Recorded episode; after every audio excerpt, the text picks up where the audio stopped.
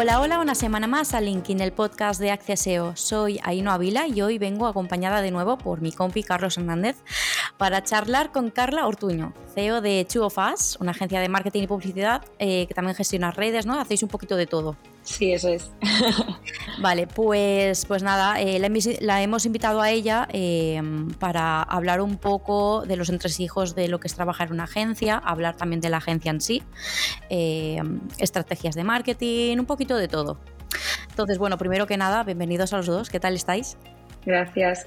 Yo muy bien, muy emocionada. Muchas gracias por la invitación. Nada, yo también pues súper contento eh, porque Carla y yo fuimos compañeros en el grado de Publicidad y Relaciones Públicas y bueno, al igual que Jesús, pues súper contento de poder contar con compañeros y, si esto llega a estudiantes de Publicidad y Relaciones Públicas, pues nada, que vean que, que, hay esperanzas y que, que no está tan mal el sector, que hay trabajo. Que salen cositas. Totalmente, eso es. De hecho, una de mis primeras eh, preguntas que tenía, bueno, más que pregunta, eh, uno de los primeros puntos que tenía para hablar era que Carlos presentaras un poco a Carla, eh, porque en plan de que os conocíais y todo, entonces explicar un poco la relación que teníais, pero los he hecho estupendamente bien. Sí, a ver, yo conocí a Carla, creo que coincidimos en segundo de carrera por primera vez. O sea, ya en primero nos conocíamos, pero en clase en segundo de carrera. Y, nada, yo cuando conocí a Carla sabía que, pues yo creo que, no sé si, si os ha pasado a vosotras, pero cuando estáis en el grado de, bueno, en el que curséis, pues veis a gente que sabéis que sí y gente hmm, que, que, veis y decís, vale, para esto. Y bueno, pues con Carla fue una de esas personas que yo pensaba, es que funciona y vale para esto. Y algo que cuando contacté con ella para la entrevista, que hablamos, que ella y yo fuimos de los pioneros, que digo yo, de todo el mindfulness, de, darte de salud mental, etcétera, que ahí no estaba tan tan de moda. Y, ya la hablábamos en ese entonces y, se lo comenté en plan anécdota de mira todo lo que hablábamos y, cómo de, se ha puesto de moda ahora mismo. Realmente. Qué guay. Pues sí, muchas gracias, muchas gracias por esas palabras. Qué ilusión. Eh, bueno, Carla, eh, te hemos presentado, eh, pero sí que quiero que ahora te presentes tú, porque no hay nadie mejor que uno mismo, ¿no? Para, presentarse bien. Sé que es un poco coñazo y que no nos gusta, pero bueno, un poco, sobre todo nos queremos centrar en perfil profesional, ¿no? De dónde, de dónde partiste y cómo has llegado un poco hasta donde estás hoy. Vale, pues voy a intentar no enrollarme mucho, pero bueno, pues eso, mi nombre es Carla Ortuño Andreu. Eh, tengo 23 años y la verdad que siempre me ha gustado mucho la comunicación. Elegí estudiar el grado en publicidad y relaciones públicas porque siempre me han encantado las redes sociales y sobre todo YouTube. Yo disfrutaba mucho con YouTube. En cuarto de la ESO ya me abrí mi propio canal, subía cosas que ahora pues la mayoría de vídeos están en privado porque da un poco cringe. pero disfrutaba mucho creando contenido y de repente, o sea, bueno, mi sueño era estudiar en ese momento biología marina y ya me di cuenta de que la sangre me mareaba y lo descarté, ¿no? Y pues en segundo de bachiller, eh, lo típico que te viene a dar la charla de qué elegir, qué universidad, no sé qué. Y pues entré en contacto con lo que es el grado en publicidad. Eh, me pareció súper interesante y la verdad que fue una decisión como que tomé dos meses antes de lo que era la PAU, la selectividad. Y mm. la verdad que no me arrepiento para nada. Desde el primer momento me he sentido muy conectada con la comunicación, porque como ya veréis, me encanta hablar. y, es algo que disfruto mucho. Sí que es verdad que a mí me gusta mucho explicar, enseñar, aportar valor. Y desde el primer momento que entré a la carrera yo quería ser docente. A mí me gusta mucho la investigación.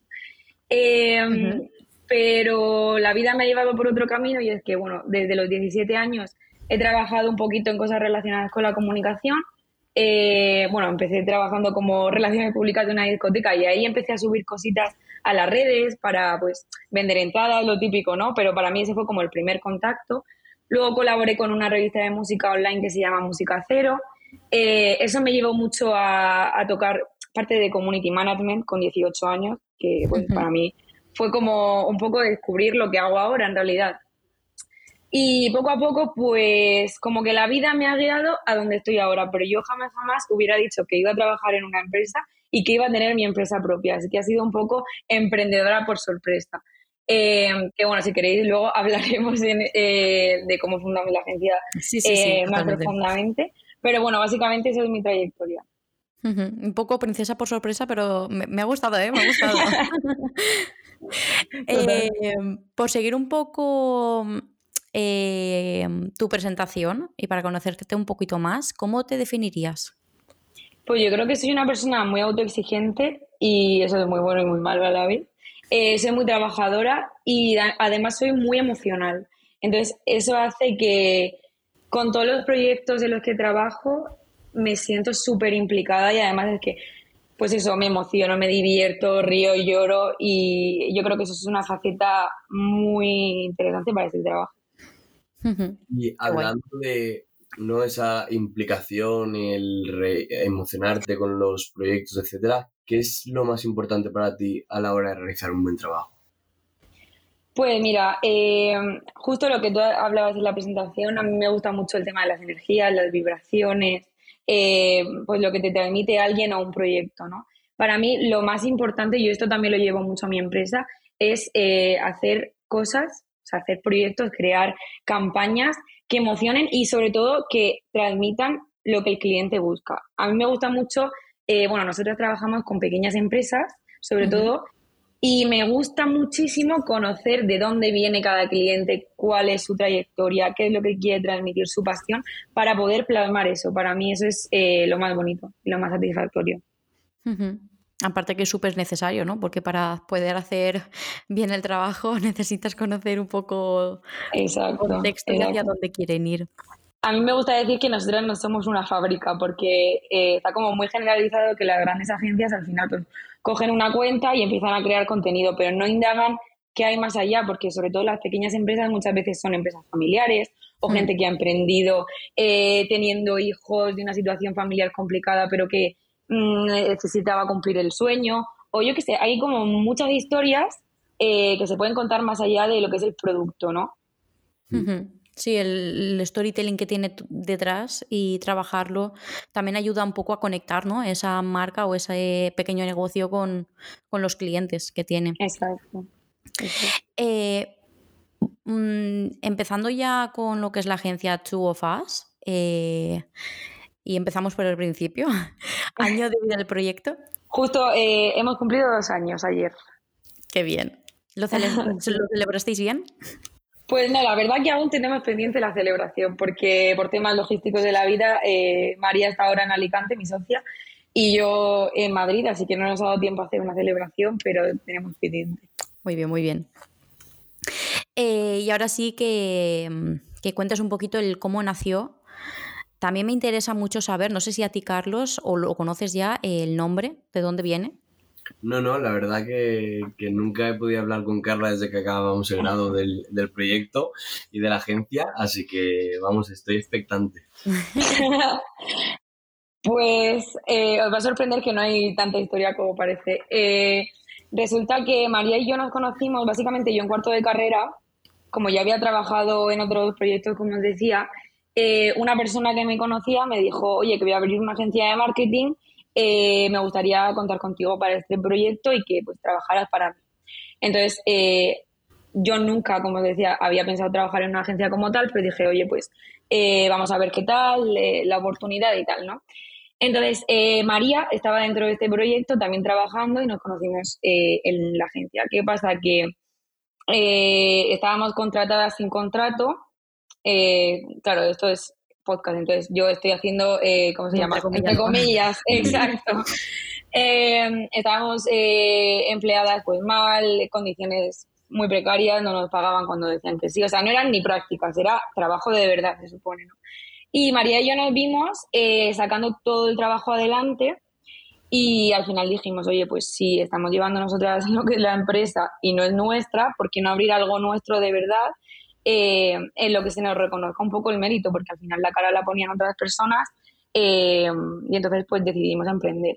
Entonces yo conocí a María trabajando, éramos compañeras de trabajo y ahora ya somos súper amigas, pero es algo muy guay porque yo creo que emprender con un amigo es algo difícil porque como que tienes ya una confianza, eh, hmm. es otro background. Entonces nosotras nos hemos conocido trabajando en este ámbito y sabemos eh, los puntos fuertes y débiles de cada una. Y al final es que nosotros vimos que como dupla creativa trabajábamos muy bien y que cada una tenía como su punto de vista de la vida, evidentemente, además ella es muy diferente a mí, pero somos muy compatibles en la hora de crear.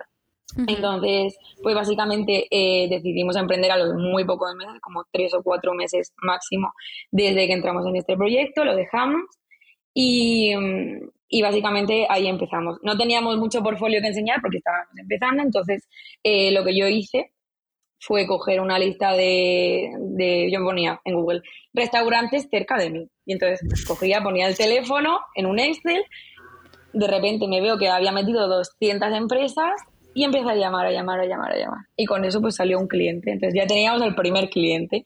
Y así empezó. Pero vamos, eh, la historia del naming y todo esto, como me preguntáis, eh, fue algo totalmente inesperado. Fue porque de repente a mí me dio por la canción de Just the Two of Us, eh, We Can Make It If We Try. Entonces le dije, María, tenemos que llamarnos Two of Us porque somos dos, esta canción mola mogollón y ya está. y entonces, pues nada, hicimos el logo, bueno, lo hice yo eh, nada, en súper poco tiempo, en plan como una hora o así máximo. Y mm. elegí los colores y luego era como que todo tenía sentido porque yo le decía a María, es que mira, tenemos que, nuestros colores son así, son tierra, son colores eh, verdes, porque le digo, es que esto es la raíz de las cosas, o sea, en España lo que mueve la economía son las pequeñas y medianas empresas, los autónomos, y nosotras mm. queremos eh, conectar con esto, con el, negocio local al final, ¿no? Entonces, pues por eso elegimos los colores, el nombre básicamente por la canción y el tagline que es We can make it if we try, porque es la segunda frase de la canción. Eh, solamente entonces em, intentáis tener clientes eh, pequeñitos o también aspiráis a tener alguno más grande. También sois muy jóvenes, entonces. Sí, a ver, eh, la verdad es que lo chulo de esto es que nosotras siempre hemos tirado por clientes medianos y pequeños, mm. eh, pero luego los clientes han crecido con nosotras. Y entonces, uno de nuestros primeros clientes, que nosotras conocimos de la otra agencia y luego nos llamó el tiempo y se quiso venir con nosotras, eh, creció tanto, es una franquicia que al final a mí me propusieron ser directora de marketing, pero es evidente que dije que no, porque yo tengo mi empresa.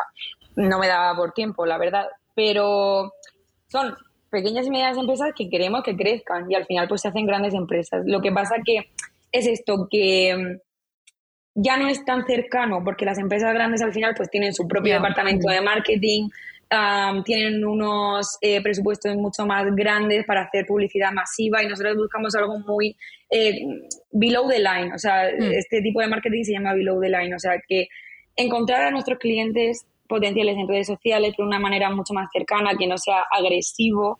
Eh, entonces yo creo que, nos gusta esto porque va con nuestros valores al final. Y eh, ¿por qué fundar también una agencia de comunicación, bueno, de marketing, publicidad, teniendo tantas alrededor? O sea, eh, bueno, antes creo que estabas que comentabas que no que no habías pensado nunca, ¿no? En tener un, llegar hasta donde has llegado, por así decirlo, que te ha venido un poco sobre la marcha. Pero no sé, mm, me gustaría saber más que nada los primeros pensamientos que, que tuvisteis las dos de decir, ostras, nos estamos metiendo en un... Berenjenal que Bastante importante porque hay muchísimas, o sea, pegas una patada, una patada y tienes 300.000. Um, claro, a ver, eh, sobre todo las agencias que yo conocía eran eso, eran como fábricas de crear contenido. Eso para empezar. Y luego también es que yo digo que a mí me gusta mucho ser autónoma y ser jefa porque a mí no me gusta que me manden. Entonces, eh, yo nunca me había visto, o sea, yo lo yo mal desde pequeña, o sea, mis padres me reñían y yo les rebatía, ¿sabes? Es algo como que viene de mi personalidad. Y es que no me gusta mucho seguir pautas ni tener jefes, entonces al final eh, emprender te da una libertad de horaria, de libertad de hacer lo que tú quieras, de poderte ir. Yo he estado en Copenhague trabajando, o sea, Copenhague de viaje y con el ordenador trabajando, pero bueno, no le tengo que dar explicaciones a nadie, ¿no? Eh, entonces, por eso quisimos eh, crear algo. Y yo creo que sí que hay muchas agencias, igual que hay muchas empresas. O sea, hay clientes y hay, como se dice, hay pastel para todos, ¿sabes? Eh, pero cada uno tiene su, como su enfoque. Y yo, sinceramente, o sea, no lo digo por sacudirme el hombro y decir que guay soy. No, es que no hemos conocido a nadie que haga este tipo de marketing de pequeñas empresas y autónomos. O sea, normalmente la gente va a grandes presupuestos, a cuentas más grandes, pues al final, pues oye, evidentemente vas a facturar más. Pero nosotros lo que queremos es hacer algo que nos llene y con lo que nos sintamos identificados. Claro, entonces, pregunta difícil. Viene una empresa medianamente grande y os dice, pues mirad, que tenemos este presupuesto y queremos que pues, nos gestionéis el marketing y la comunicación de la empresa durante un año. ¿Diríais que no?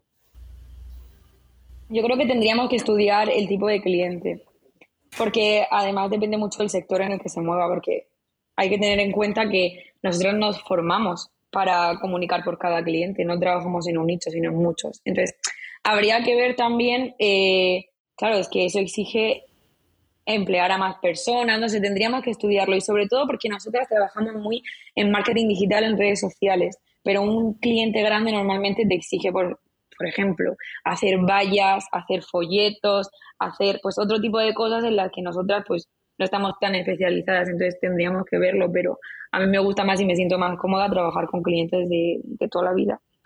Y volviendo un poco a lo que es los inicios de, la agencia, eh, has dicho que equipo de fundador sois María y tú. ¿Actualmente seguís siendo vosotras dos solamente? Eh, no, la verdad que no. Ahora estamos en proceso de crecimiento. Eh, acabamos de emplear a tres personas más. Y eh, luego colaboramos con dos freelancers que no son full time. O sea, dos fotógrafos que dependiendo del proyecto elegimos a uno o a otro. Ostras, pues cambio bastante gordo para después de dos años, o sea, me parece muy heavy. Sí, sí, la verdad que sí, eh, y es muy bueno también porque estamos aprendiendo a delegar, que eso es algo muy chulo. es muy satisfactorio, cuesta mucho, pero es muy satisfactorio. ¿Qué tipo, de perfiles Pues, a ver, son un poco perfiles eh, que se dedican al diseño y al community management, básicamente. O sea, hacen lo mismo que nosotros, Solo que ahora nosotros estamos delegando parte de eso o de los nuevos clientes que entran eh, para poder coger a, más clientes sobre todo. Y nosotras dedicarnos a pues dirección de cuentas, facturación, todo esto, que lo hacíamos todo nosotras y al final pues se escapa de las manos. Hmm. Y hablando un poco sobre esto, ¿qué es, ah, ¿cuáles han sido los mayores obstáculos que habéis tenido eh, desde que empezasteis con el proyecto? Pues eh, para mí lo más difícil ha sido como tener que adoctrinar un poco a la gente de mi alrededor o enseñar o que validen mi trabajo, porque ya cuando yo decidí estudiar publicidad, la gente dice, joder, ¿eso para qué? Para poner una valla, no sé cuánto, o para hacer un anuncio en tele, todo el mundo relaciona a la pública con esto. Criticar. La gente le gusta criticar, pero ya cuando encima eres autónoma y te dedicas a la publi, es como eh, nivel expert de critiqueo, ¿sabes lo que te digo? Entonces, al final, eh, para mí lo más difícil ha sido tener como que eh, enseñar a la gente que esto es un trabajo válido, que se puede vivir de ello, pero al final, pues bueno, lo comprende quien quiere, ¿sabes? Mi abuela no sabe de qué es Instagram y me vende, vamos, si vienes como ¿sabes? Entonces también va un poco eh, en la mentalidad de cada persona. Y otro obstáculo que a mí me ha costado mucho por esto, porque tengo mucho apego emocional eh, y me entrego al 100% con todos los proyectos que llevamos a cabo, es eh, como asumir que las relaciones laborales a veces también se pueden acabar, es decir, un cliente que yo tenga ahora, a lo mejor en tres meses puedo no tenerlo y sobre todo por motivos ajenos a mí. O sea, las empresas tienen mm. muchísimas variables que pueden hacer que un día les vaya bien, les vaya mal, etcétera. Entonces, hay veces que tienes que prescindir de tus servicios. Y para mí ha sido como muy, muy costoso asumir que las relaciones a veces acaban, ¿sabes? ¿Y cuál es el mayor aprendizaje que, que, extraes? Yo creo que aprendo todos los días, la verdad. Eh, y yo creo que he crecido también mucho como persona en el momento de, de emprender, porque el otro día lo decía, eh, a una persona y digo, es que un año de autónomo yo creo que son cinco, o sea, equivalen a cinco de experiencia trabajando por otra persona, porque tienes que enseñarte a ti mismo tanto y aprendes tanto de las personas, que para mí lo mejor, lo que más he aprendido ha sido eh, a poner límites. Poner límites y a priorizar mi salud mental también, porque había momentos en los que yo decía, no puedo más. O sea, lo decía todo el rato, no puedo más, no puedo más. Lleva un nivel de cansancio y de estrés, pero es que claro, soy autoexigente y me doy yo misma con el látigo, ¿sabes? Entonces, también ha sido un poco de, amiga, para. Eso es lo que he aprendido. Entonces, en el número de equipo actual es lo que habíamos hablado, ¿no? Vosotras dos, ahora se han incorporado tres personas más Exacto. y bueno, los dos freelancers, ¿no? No está mal, no está No mal, pero yo no creo que crecer mal, más. Carla. Yo siempre, o sea, no, no, mucha gente me dice, ¿cuál es la clave de tu éxito? No sé qué, y yo digo, yo no soy una persona exitosa. Si tú piensas que eres exitoso, ya esa es tu cima. Pero yo no quiero cima, yo quiero seguir escalando, ¿sabes? Yo quiero todo el rato más, más, más. Soy muy ambiciosa en ese sentido. A la hora de, de emprender, o sea, de poder, bueno, de fundar eh, lo que es la agencia, ¿contasteis con algún tipo de, de financiación? ¿Tuvisteis ahorros? No sé cómo fue un Eh, poco el proceso ese. Pues no, eh, justo el otro día, escuchando uno de vuestros episodios del podcast, eh, alguien decía que la financiación es muy importante para empezar un proyecto, bla, bla, bla. Yo siempre, cuando me invitan a charlas y así, yo siempre digo, eh, emprender en este sector es eh, lo más fácil que podéis encontrar, porque si tú abres una peluquería, una panadería, cualquier tipo de tienda, tú para abrir la persiana el primer día tienes que pagar un alquiler, Hmm. nóminas, agua, luz, eh, materia prima, pero en creatividad lo único que necesitas es un ordenador, wifi y tu cerebro. Entonces, nosotros no necesitamos nada. Yo siempre digo que Two of Us es un proyecto que se ha autofinanciado desde el primer momento. Sí que de verdad que hemos pedido las típicas ayudas, estas que Mm. nunca llegan. Bueno, a mí nunca me ha llegado. Eh, y nos hemos presentado alguna vez a algún concurso típico de emprendimiento, pero la verdad que no ha llegado de momento a ningún lado. Y también es que, jo, es que tienes que restar un montón de tiempo de tu emprendimiento, de tu trabajo, para aplicar a este tipo de procesos que además son bastante complejos. Entonces, como nosotras no necesitábamos inversión como tal, y además cuando empezamos María y yo, yo estaba en cuarto de carrera, María acaba de graduarse, entonces éramos como estudiantes, aún dependíamos de nuestros padres. Por suerte, eh, ellos nos podían pues, echar una mano con lo típico para subsistir, pero no necesitamos inversión como tal para meter en la empresa, ¿sabes? Entonces, eh, yo creo que mm, yo siempre animo a todo el mundo que no sabe qué hacer, digo, tío, emprende. Si te dedicas a esta rama, lo que tienes que hacer es emprender porque no te cuesta nada. Sí, entonces, hablando de esto, entiendo que la agencia es 100% online. La agencia es 100% online, pero va a dejar de serlo próximamente. Nuestro proyecto este año es abrir una oficina en Madrid, por eso me he mudado a Madrid. ¡Ostras! Sí. Notición. Exclusiva, Carlos. Sí. Eh, Súper guay. Si vamos, a, Mm. Ma- si vamos a Madrid tendremos que quedar. Hombre, no, en la inauguración estáis invitados. Ha que- ha quedado grabado, ¿verdad? ¿No? Sí, sí, Exacto. Sí.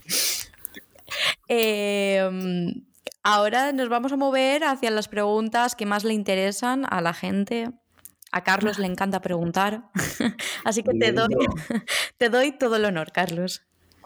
Vale, eh, como, como bien has dicho, pues bueno, son dos añitos solo y, y poco a poco habéis ido sumando clientes, ya habéis comentado que habéis incorporado a, dos personas nuevas, así que horquilla de facturación anual de la agencia. Pues yo creo que el año pasado dejamos un segundo, que lo calculé, que no quiero meter la pata. Eh, pero el año pasado estábamos en unos...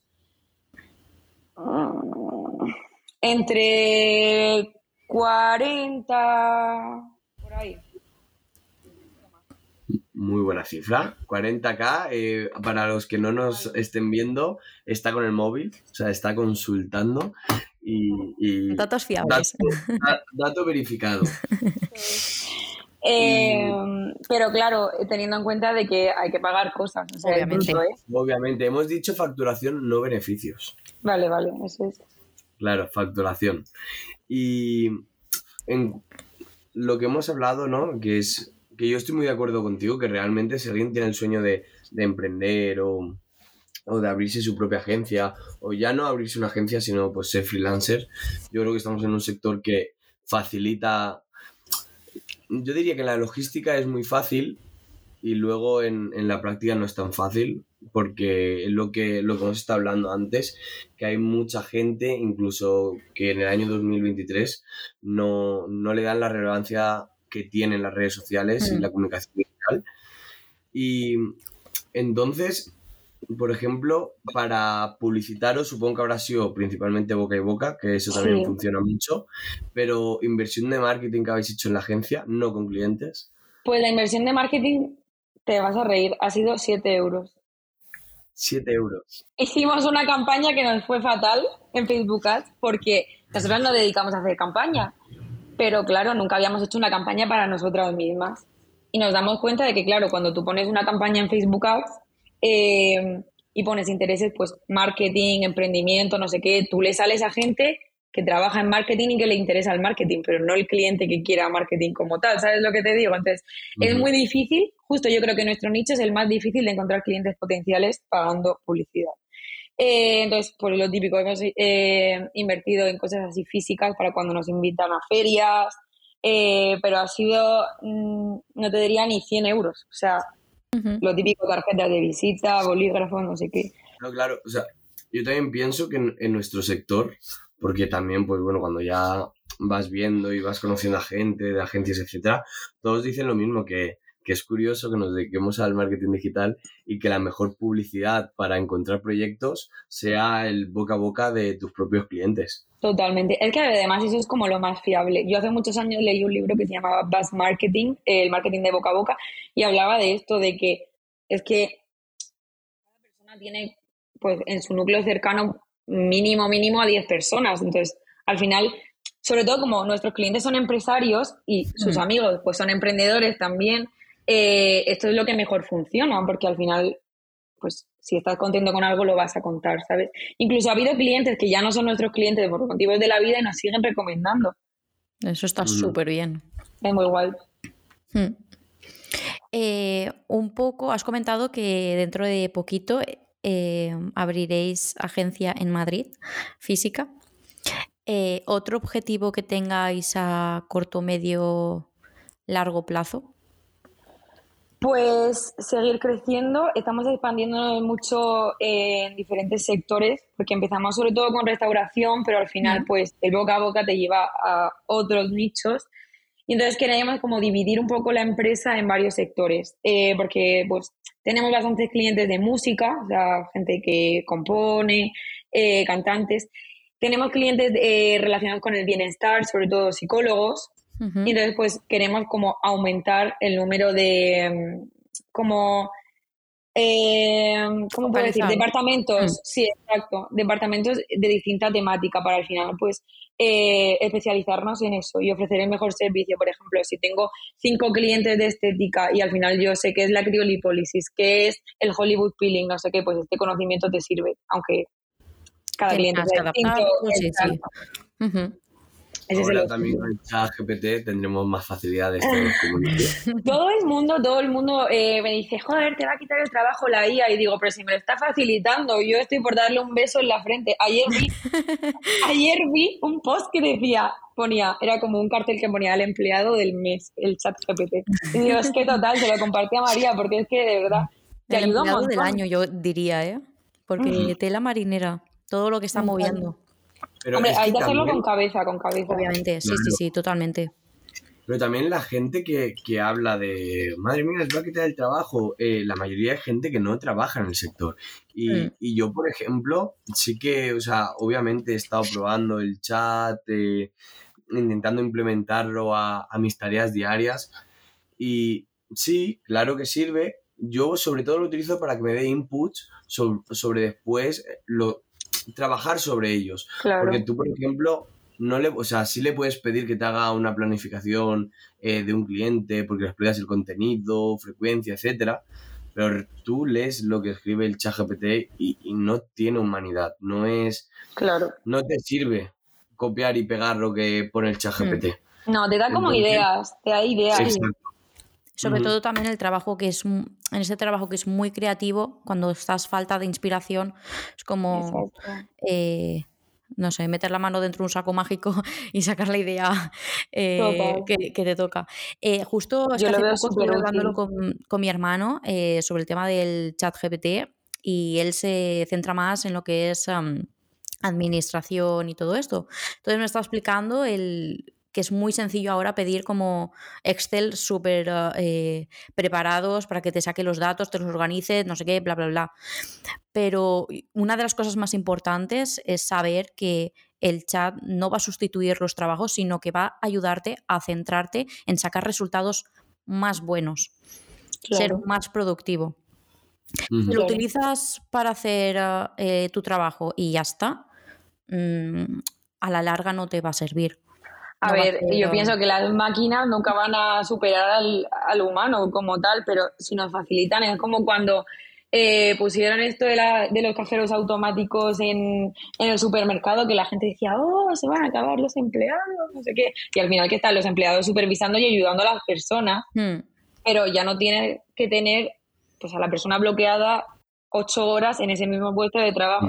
Eh, yo creo que tenemos que optimizar las tareas y si la IA no lo pone tan fácil, ¿por qué no lo vamos a usar? No hay que tener miedo. De hecho, otro objetivo que tenemos María y yo, eh, ahora estamos haciendo todos los viernes de formación, eh, queremos aprender más cosas y sobre todo ahora mismo estamos mirando para estudiar el metaverso porque yo creo que esto es a donde va nuestra profesión. Sí, total. Y un poquito, yo os sigo en redes, obviamente, tanto tu cuenta personal como la de la agencia.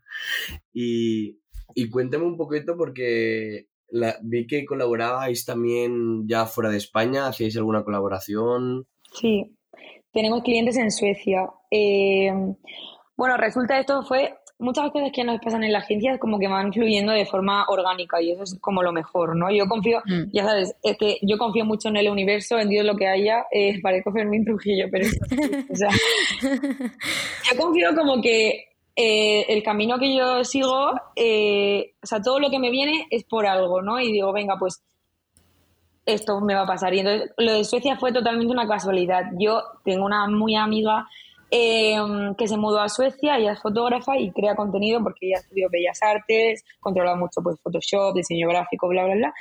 Y em, casualidad que me dice un día, oye, que me va a entrar una clienta, pero no sé bien cómo llevarla. Y digo, oye, ¿por qué no te incorporas al equipo? Ella es freelance. Eh, le digo, ¿por qué no te incorporas al equipo? Yo te ayudo en la parte de estrategia porque tú no has estudiado marketing y es donde ella estaba más perdida, pero tú creas el contenido que quién mejor para hacerlo, que tú haces fotos brutales, hablas sueco, que eso es una parte muy importante para insertarte en un mercado en el que, claro. Y, nada, básicamente, pues es una sinergia que hicimos con ella y pues eso, por eso estamos fuera de España y la idea es salirnos eh, a otro mercado. Queremos abrir un poquito Latinoamérica, pero es más complicado, pero bueno, ahí estamos. Qué guay, qué guay. Objetivazos, o sea, es que estoy viendo que tenéis dos años, pero es como que culo inquieto de que vamos a hacer de todo. ¿Sabes qué pasa? Que yo hasta durmiendo eh, sueño con cosas de trabajo. Mis mejores sueños son emitiendo facturas, te diré. Em, ¿Vuestro mayor logro hasta la fecha? Mm, es una buena pregunta. Eh, pues para mí, mira, ha sido llegar a los dos años, porque ya mantener una startup tanto tiempo para mí eso es un lograzo, pero sí que es verdad que han pasado cosas muy chulas, eh, como por ejemplo hemos salido en varios periódicos porque hicimos un vídeo viral de uno de nuestros primeros clientes que llegó, no sé, como a dos millones, que es un, era un restaurante de Orihuela súper, súper de toda la vida, un restaurante con más de 100 años de tradición, hicimos un vídeo sobre cómo cortar jamón un TikTok y de repente, eh, pues eso, es que salimos hasta en la tele y entonces pues eso también nos abrió mucho y nos dio un poco de, repercusión, ¿no? Así que muy guay, yo creo que ese es uno de, nuestros mayores logros, la verdad. A mí, eh, unido a la, a, la pregunta que, ya tenía preparada, vamos, desde el primer día que, contacté contigo. Eh, primero, me gustó mucho una publicación que hicisteis que fue despidiéndose de un cliente. Sí. De la tía Juana. Sí. Porque, y aparte que me gustó mucho, porque yo creo que es algo que no se hace mucho en las agencias y es como mostrar pues otra realidad. Claro. Y, y segundo, que el trabajo que hacíais me parecía espectacular, me parecía muy bueno. Muchas gracias. Yo estoy muy orgullosa de ese trabajo, la verdad. O sea, cuéntanos un poquito, pues, cómo fue vuestra historia de amor con tía Juana. pues tía Juana fue justo el cliente que nombraba antes sin decir eh, el nombre. Nosotros trabajamos con tía Juana y, bueno, el CEO es Armando Valle, que es un emprendedor que admiro muchísimo. Él es mexicano, de verdad, se vino a emprender a España, básicamente, con lo puesto. y ahora ha levantado un negocio que, hombre, yo ya me he despegado un poco, pero yo creo que tiene más de 10 unidades abiertas en España, lo cual es, eh, y además es el primer eh, mexicano referente en España. O sea, es como una franquicia muy potente dentro de su nicho, que es un nicho de restaurante de experiencia. A mí siempre me ha encantado porque la gente me decía, el precio es elevado, y digo, pero tú has ido allí, o sea, entra porque es como viajar a México. O sea, yo me fascina ese cliente porque me parece súper bonito, ¿no? Eh, y bueno, conocimos a Armando y a la tía Juana hace ya casi tres años, claro, trabajando en la otra agencia. Cuando nosotras nos despedimos, él nos vino a buscar enseguida. Eh, él quería trabajar con nosotras, porque al final éramos nosotras quien creábamos el contenido del cliente. Entonces, él fue uno de los primeros eh, clientes de Chuofas y cuando lo cogimos llevaba solo tres restaurantes. Y ahora pues lo dejamos con ocho. Y la cosa es que yo en Tijuana, eh, además de trabajar con la agencia, porque claro, cuando empezamos María y yo no estábamos full time en Chuofas, yo trabajaba mm. como media jornada. Y además media jornada mía no es media jornada de otra persona porque yo eh, en ese momento trabajaba sábados y domingos y durmiendo, como os digo. Entonces, eh, Armando, como yo tenía, bueno, y sigo teniendo una buena relación de amistad con él, me propuso ser la directora de marketing y operaciones del grupo, porque eso es un grupo hotelero. Y entonces yo trabajaba media jornada en Tijuana internamente con los procesos de apertura, eh, cover manager como algo más, pues eso, de operaciones. Y aparte con Chubo le llevamos las redes sociales. Hubo un momento en el que tuvimos que tomar decisiones porque casi, es que fue casi dos años después de trabajar juntos, el restaurante cogía un nivel de facturación que necesitaba tener un departamento de marketing sólido que no fuera solo yo, sino que yo fuera o otra persona fuera la directora, pero que hubieran más personas encargándose internamente. Eh, porque claro, o sea, nuestra, como decía al principio, nosotras queremos ser la agencia de pequeñas y medianas empresas, pero no podemos eh, asumir, en ese momento tampoco podemos asumir tanta carga de trabajo de un solo cliente, ¿no? Hmm. Entonces, al final tuvimos que tomar decisiones, yo salí de, de internamente del organigrama de la empresa y me despedí, fue súper duro, yo me fui de allí llorando, o sea, os lo cuento y me estoy emocionando porque al final es una empresa con la que yo he crecido, pero la empresa también ha crecido conmigo. O sea, el proceso de, creación de la marca yo lo he vivido casi, casi desde el principio. Y además, es que es esto, que yo creo mucho en cosas del destino. Yo me acuerdo que yo era eh, bastante pequeña, eh, que yo estudiaba la carrera y yo veía el restaurante de Instagram y yo siempre decía, ay, quiero ir, pero no tengo amigos que me acompañen a gastarse 30 euros en comer, pero qué guay. Siempre me ha gustado el restaurante que estaba abierto en la Rambla en ese momento y sigue abierto, claro pero solo tenían uno. Y a mí ya ese cliente me fascinaba y ha sido como cosa del destino que al final acabé trabajando con ellos y para ellos. Y pues nada, tuvimos que tomar la decisión de que la relación acababa, pero Armando ha sido eh, y es muy buen amigo porque sobre todo es que nos sigue recomendando a gente de su entorno. Entonces es muy emocionante y fue doloroso, pero también es como que como cuando tienes una relación de amistad o pareja que dices es que nuestros caminos tienen que ir por separado porque si mm. no, eh, es que no, ¿sabes? Y entonces, pues fue muy bonito. Siento haberme enrollado, pero eso ha sido. No, no, o sea, yo estaba embobado escuchando. No, yo también, ¿eh? Me ha encantado. ¿Y cómo surge el...? Porque a mí, ya te digo, que yo soy muy de hacer cosas que, que, que no se han hecho, que no son habituales. Entonces, en tu cabeza, ¿cómo surge el, pues, quiero hacer una publicación despidiéndome del cliente?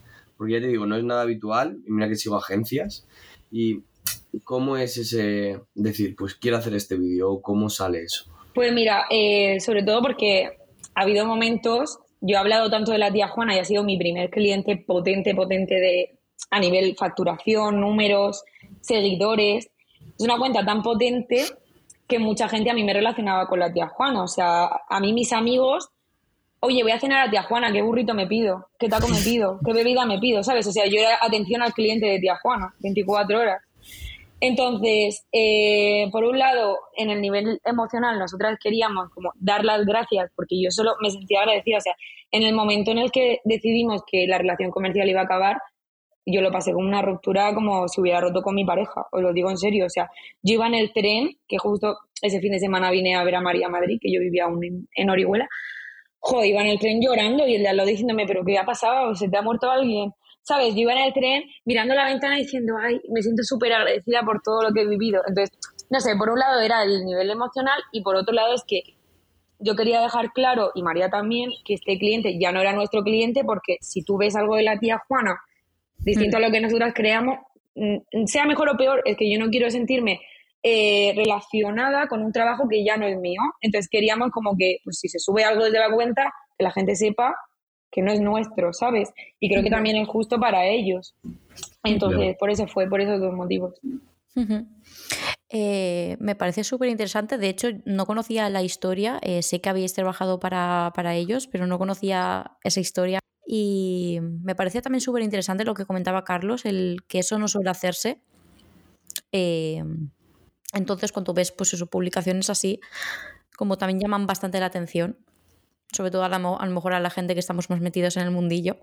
Y también es como, no sé, abre nuevos canales, ¿no? Eh, también de, de, qué comunicar, cómo comunicar, cuándo comunicar. Pero es que para nosotras era un logro total, porque decíamos que esto ya no va con nosotras, ¿sabes? Mm. En el sentido de que ya no es un pequeño cliente, no es el cliente local, es que no es lo que nosotras buscamos.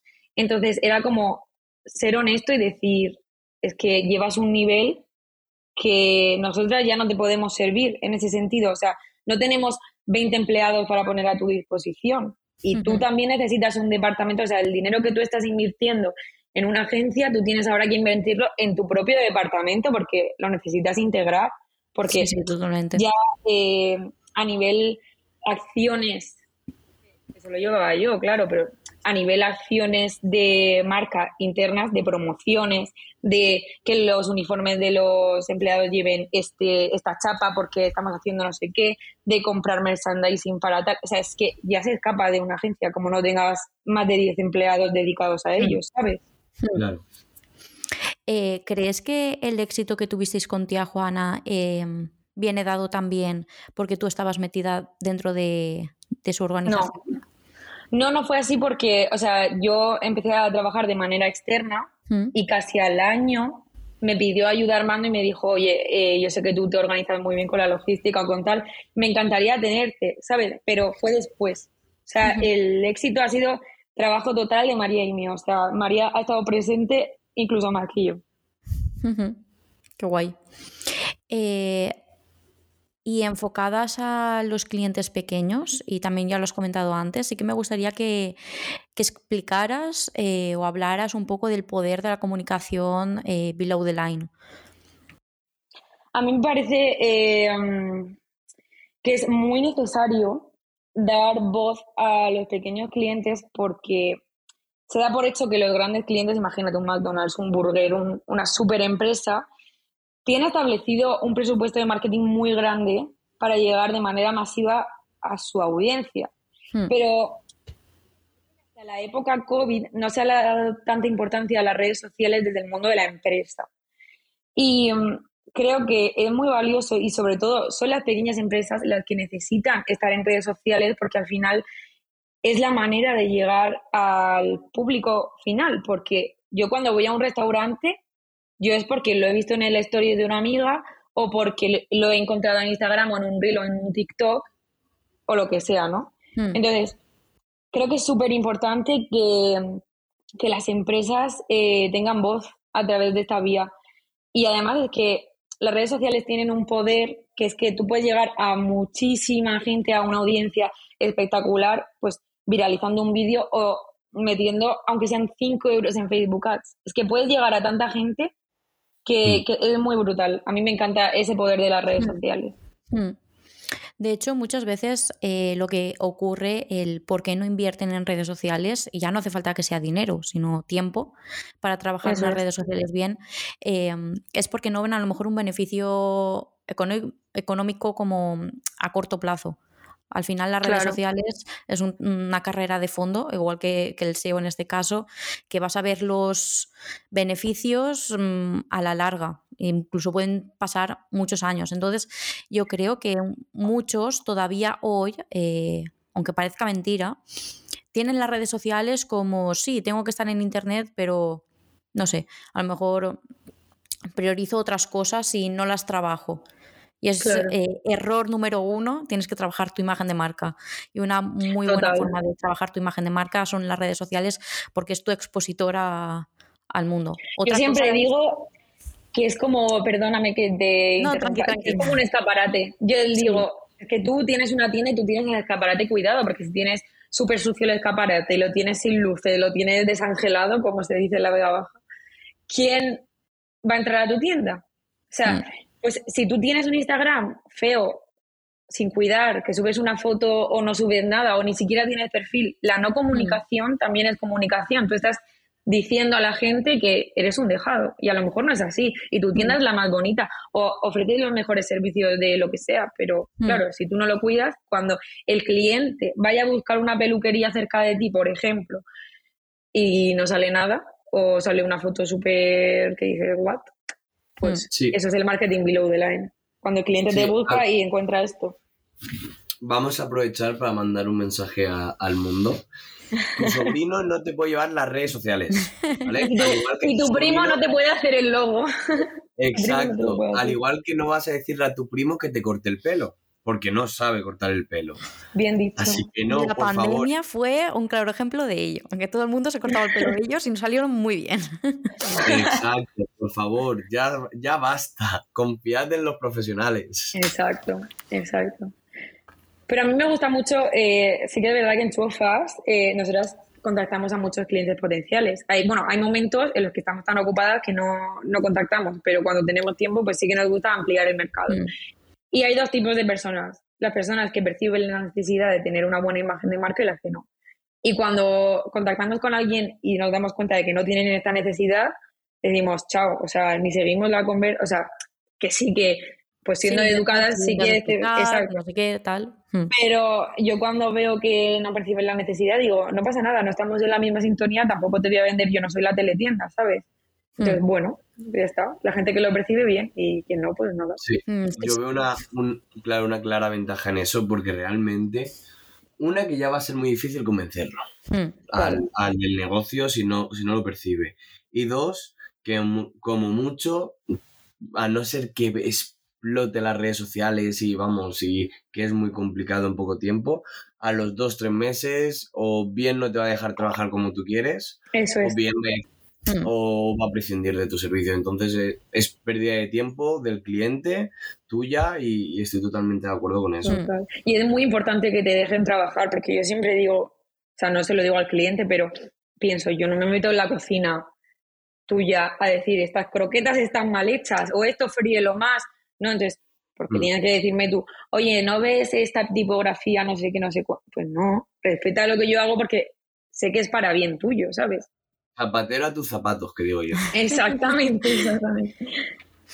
Eh, y ya que estamos eh, eh, hablando de todo esto, un consejo que le dirías eh, a una persona que está interesada en, en seguir una carrera, ¿no? Eh, también un poco promocionar a lo mejor la carrera que hicisteis vosotros. Uf, qué buena pregunta. Eh, yo pienso que tienes que ser fiel a lo que a ti te gusta y a lo que tú piensas, eh, que no te influye en el que dirán. Obvia- obviamente, si pides un consejo a alguien, pues claro, pero que hay mucha gente que se mete con nosotros, que desestima muchísimo el trabajo y al final es que todas las empresas viven de la publicidad, ya sea online o offline, el boca a Mm, boca que estábamos hablando al principio. O sea, el poder de la publicidad no tiene límites y eso es lo que a mí me encanta. Entonces, que disfruten mucho de la profesión y que no se dejen llevar por las opiniones de los demás.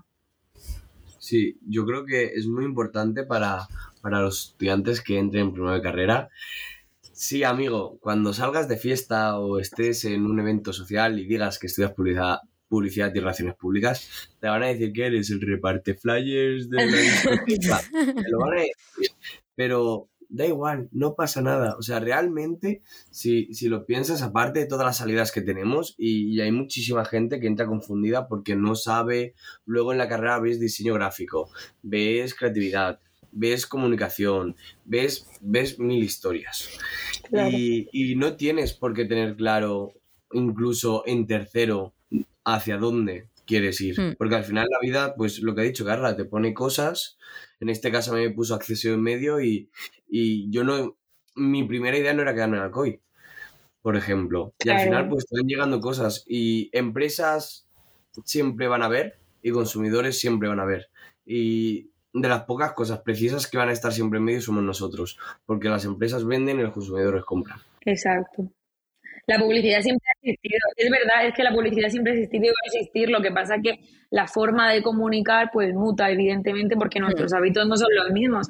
Pero sobre todo también yo diría que se sientan eh, seguros, que no, que no tengan miedo, porque yo afortunadamente cuando a mí me han invitado varias veces a clases de, de pues a las clases que yo iba, mis profes me han invitado como, me dicen, eres un caso de éxito. Y yo diciendo, ¿qué voy a contar aquí? ¿Sabes? Eh, pero yo siempre, lo que más me preguntan es, ¿hay trabajo luego? ¿Hay trabajo luego? Pues sí, no tengas miedo. Y si no, pues te autoempleas. Pero siempre va a haber salida para quien quiera trabajar. Mm. Sí, total. Yo cuando fui a, la charla de Señor Empresas, habían 250 pues, personas que eran estudiantes, que los pobres, pues, pues es lo que decía Carla, yo lo primero que hice para, pues obviamente también para conectar con ellos, es que levante la mano quien piensa que lo que ha estado estudiando en la carrera no sirve para nada o que no ha aprendido nada. Y todos levantaron la mano. Y yo, pues, estaros tranquilos. Yo creo que también lo que pasa que pensamos que no se aprende nada en la carrera y, y, realmente hasta que no haces las prácticas y estás en una agencia, eh, no te das cuenta realmente de todo lo que sabes. Te, das, te da muchas tablas. Parece que te da muchas más tablas.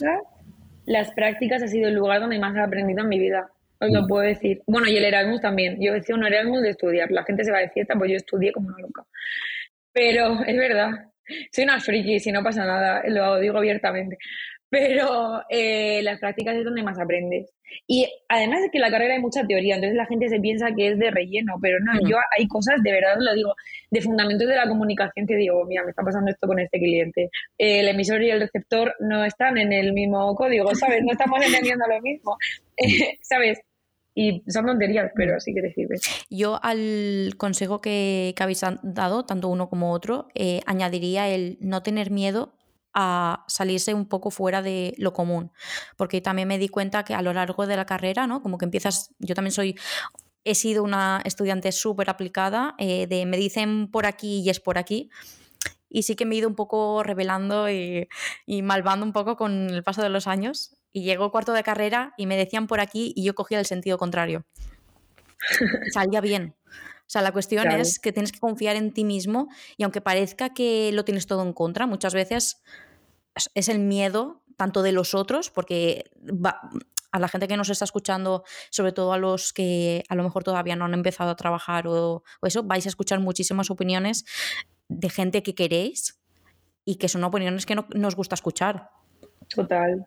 Pero tienes que ser fiel a ti mismo y, decir, bueno, si la cago, la he cagado y somos jóvenes, ¿no? En plan, podemos eh, luego cambiar y no pasa absolutamente nada.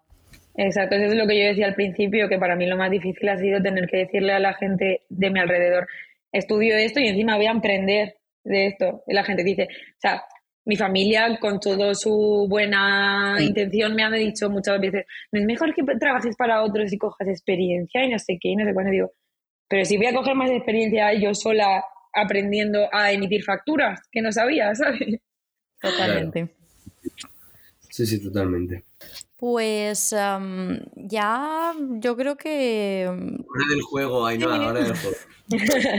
eh, lo volvemos a explicar el juego que estamos haciendo. Es que ahora mismo Carla eh, tiene eh, el, ah, la tarea de contestar al máximo de preguntas mm, posibles durante un minuto. Hay gente que lo ha petado muy mucho. Carla ha dicho antes de la entrevista que es competitiva. Entonces veremos ¿Cuánto es el máximo? ¿Cuánto es el máximo? El máximo está en 23, creo. Recordad. creo que eran 26. ¿26? Ostras. Bueno, mira, con quedar la tercera está bien. No, Carla, no me digas eso. No, es broma. que te un pedestal. ¿Sabes qué? Eh, yo tenía un profe de inglés que decía, lo importante no es ganar, sino que los demás pierdan. Y ese es mi Muy bien, muy bien. Eh, pues no sé si quieres que empiece yo, Carlos, y tú, o, viceversa. Sí, empieza. Bueno, claro, no, lo que solemos hacer es no a una y otra, no a una y otra. Entonces, si estás, ¿estás lista? ¿Y cuándo empieza el cronómetro? Me lo voy a poner yo también. Cuando, cuando me digas, realmente. Venga, vamos. Si hay, si, hay una, si hay una pregunta que no entiendes bien por fallo el micrófono, porque no pronuncio o Ainhoa no pronuncia, no te preocupes que se repite y te damos un poquito. Mm. Ole, Te vale, vale. un poquito más.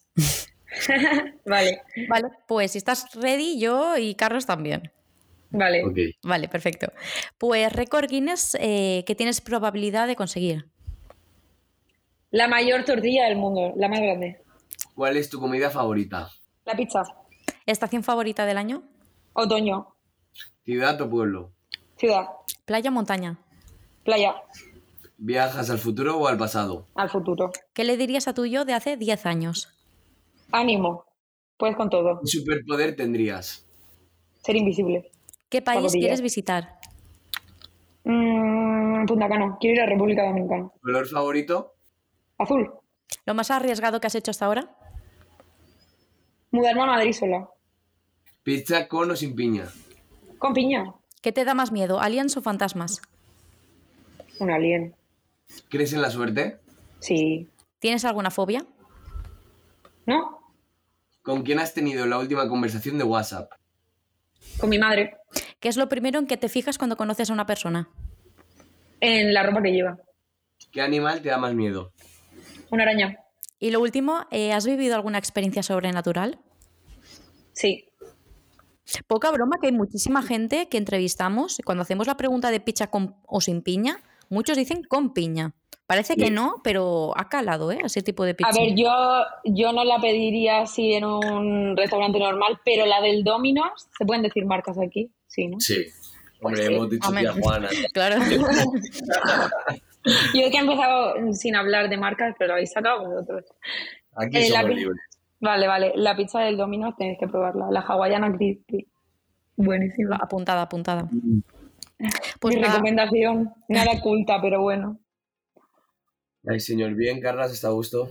Súper, me lo he pasado genial. qué guay. Nosotros también.